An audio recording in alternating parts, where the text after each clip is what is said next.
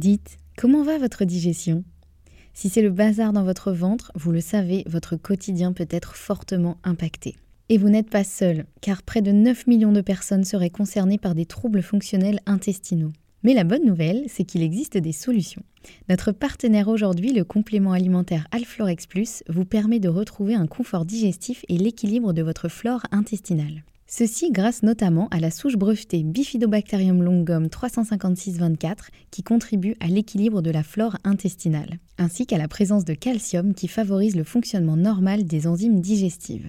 85% des personnes déclarent se sentir mieux avec la prise d'Alflorex Plus et c'est l'un des probiotiques les plus recommandés pour la sphère digestive. Et pourquoi pas vous? Le complément alimentaire Alflorex Plus est disponible en pharmacie et parapharmacie. Merci à eux de soutenir le podcast et place à votre épisode.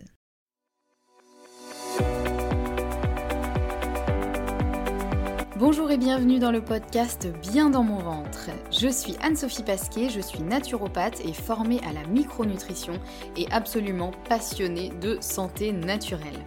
Il y a quelques années, j'avais une digestion très compliquée et j'avais constamment mal au ventre. C'est à ce moment-là que j'ai commencé à m'intéresser à la santé naturelle et à modifier mon alimentation et mon hygiène de vie et ça a complètement transformé ma digestion et ma vie au global.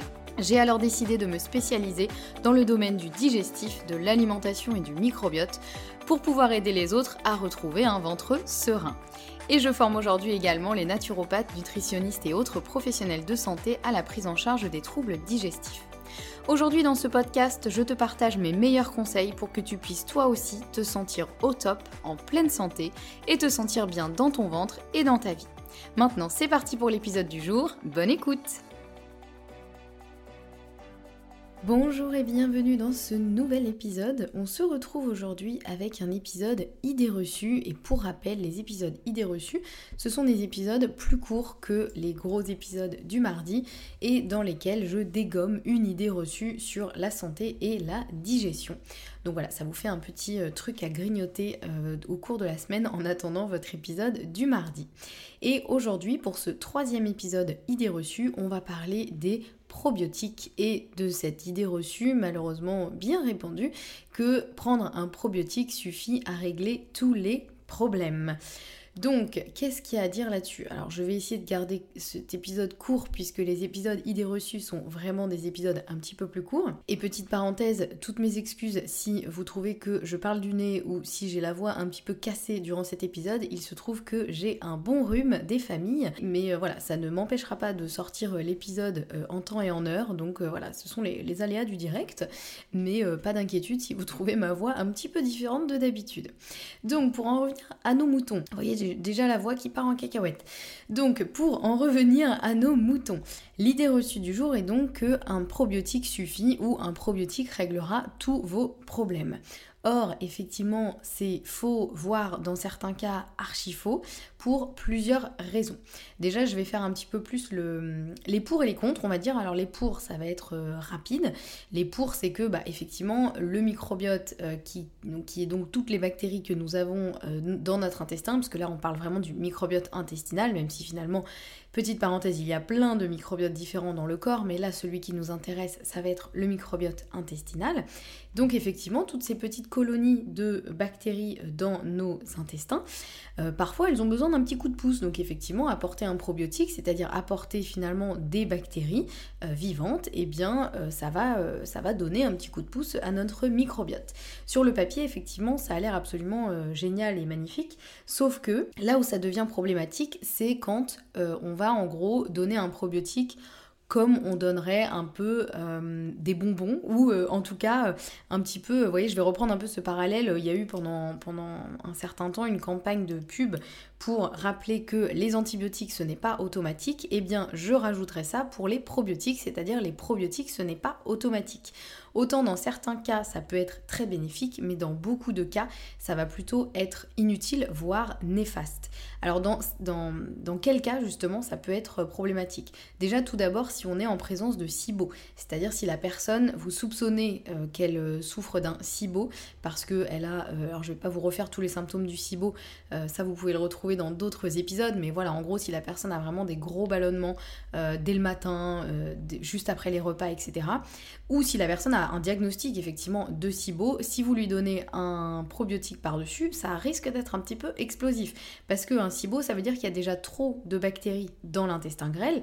Donc si on va commencer à en rajouter euh, par-dessus, ça risque d'être explosif et d'entraîner des ballonnements plus plus plus. Et la personne risque de vous dire, alors là, les probiotiques, moi chez moi, ça passe pas du tout.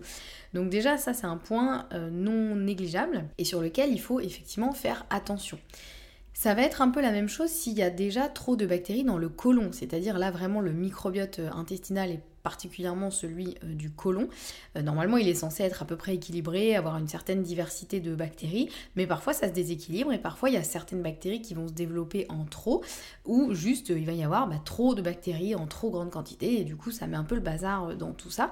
donc si on rajoute par-dessus un probiotique, si on rajoute des bactéries par-dessus, ça peut vite mettre encore plus le souk, mettre vraiment le bazar, parce que idéalement il faudrait déjà savoir s'il y a trop ou pas assez de bactéries et savoir lesquelles sont manquantes et pourquoi. Donc euh, idéalement dans un monde idéal, il faudrait pouvoir faire une analyse du microbiote et ensuite créer un probiotique en fonction de ça. Aujourd'hui ce n'est pas possible. Je pense que ça le sera un jour. Aujourd'hui c'est pas possible, mais en tout cas quand on fait une analyse de microbiote par exemple, peut y avoir d'autres analyses qui peuvent être faites. Hein. Je vous ai fait un épisode entier sur ça, sur les tests, les différents tests que l'on peut faire euh, pour euh, analyser l'état de santé intestinale et particulièrement le microbiote. Euh, idéalement, il faudrait effectivement faire un test et voir un petit peu où se situe le déséquilibre. Et en général, le probiotique, il n'arrive pas en première intention. On va d'abord chercher à peut-être éliminer les bactéries qu'il y a en trop, peut-être modifier l'alimentation, et ensuite on va euh, mettre un probiotique. Mais c'est pas forcément la première chose à faire. En fait, il faut vraiment savoir adapter avec le mode de vie de la personne. Si la personne elle a une alimentation qui est très restrictive aujourd'hui, moi ça m'arrive beaucoup euh, en consultation, les personnes qui arrivent et qui ne mangent plus grand chose. En gros, elle me dit j'ai enlevé ça, ça, ça, ça, ça parce que je sens que ça passe pas. Du coup, euh, en gros, je me rends compte qu'elles ont une alimentation qui est hyper restrictive. Euh, si la personne elle ne consomme jamais de probiotiques naturels, c'est-à-dire jamais d'aliments fermentés de type yaourt, kéfir, kombucha, choucroute, tous les aliments un peu fermentés, voilà, le miso, etc. Il en existe pas mal. Si elle consomme jamais de probiotiques naturels, qu'elle a une alimentation qui est hyper restrictive et que elle a de faibles symptômes digestifs, alors pourquoi pas dans ce cas-là tenter un petit probiotique? Si vraiment la personne, en gros le ventre, ça va à peu près, mais que tout le reste c'est un peu la cata on peut se dire, allez, ok, visiblement elle amène pas beaucoup de bactéries dans l'alimentation, pourquoi pas donner un probiotique? Mais euh, honnêtement, moi, ça m'arrive très très très rarement de faire ça. En général, en plus, les gens viennent me voir parce qu'ils ont des gros soucis digestifs. Donc si une personne elle a des gros soucis digestifs, qu'elle consomme déjà beaucoup de probiotiques naturels dans son alimentation et que c'est toujours la cata, il va falloir creuser un petit peu plus. Donc vous voyez, c'est un peu, on peut pas trop naviguer à vue et donner un peu des probiotiques comme ça, bah tiens, prenez celui-là, prenez celui-là, et puis euh, ça ira mieux.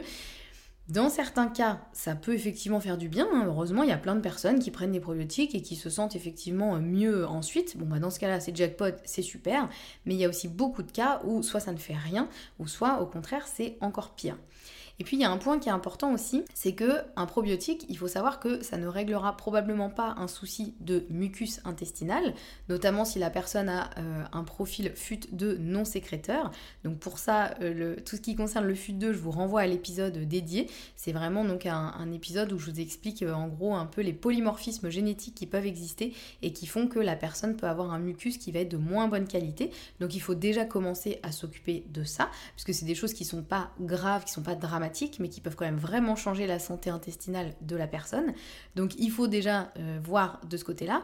Si la personne elle a aussi trop de bactéries qui grignotent le mucus, parce qu'il y a certaines bactéries qui sont comme ça, qui vont venir un petit peu grignoter le mucus intestinal. Donc si on n'en a déjà pas beaucoup et qu'on a beaucoup de bactéries qui grignotent le mucus intestinal, bah alors là autant vous dire que c'est un peu la catastrophe. Donc ça, un probiotique, ça ne le réglera pas tout seul, en tout cas, ça c'est sûr. Et un probiotique ne réglera pas non plus un souci d'hyperperméabilité intestinale puisque euh, pour régler une hyperperméabilité intestinale, il y a plein de paramètres à prendre en compte et c'est pas en donnant un probiotique que ça va se régler. Le problème c'est que on a trop souvent ce réflexe problème intestinaux égale problème de microbiote Jusque-là, à la limite, c'est plutôt cohérent. Mais ensuite, on rajoute égal probiotique. Or, non, c'est important d'aller creuser plus en détail, de bien connaître l'historique des symptômes, leurs détails, leurs manifestations, ce que la personne a déjà essayé ou non.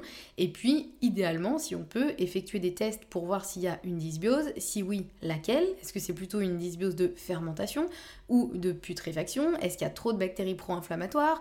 Est-ce qu'il n'y aurait pas par-dessus une petite candidose, etc. Il va falloir potentiellement bah, adapter l'alimentation, l'hygiène de vie, etc.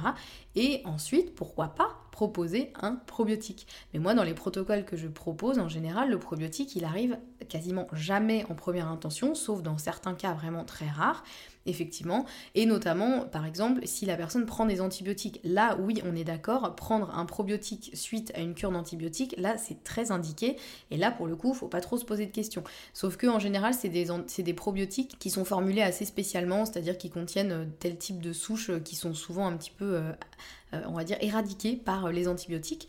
Donc là, il faut pas hésiter. Là, bien sûr, dans ces cas-là, s'il y a prise d'antibiotiques, la prise de probiotiques, c'est quasiment automatique. Hein. Là, pour le coup, on y va.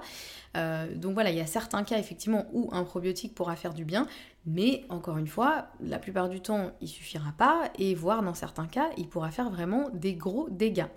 Donc voilà, j'espère que euh, c'est un petit peu plus clair pour vous pourquoi, euh, le pourquoi du comment. Je ne recommande pas forcément la prise de probiotiques, en tout cas pas en première intention et pas un peu à l'aveugle sans trop savoir ce qu'on fait.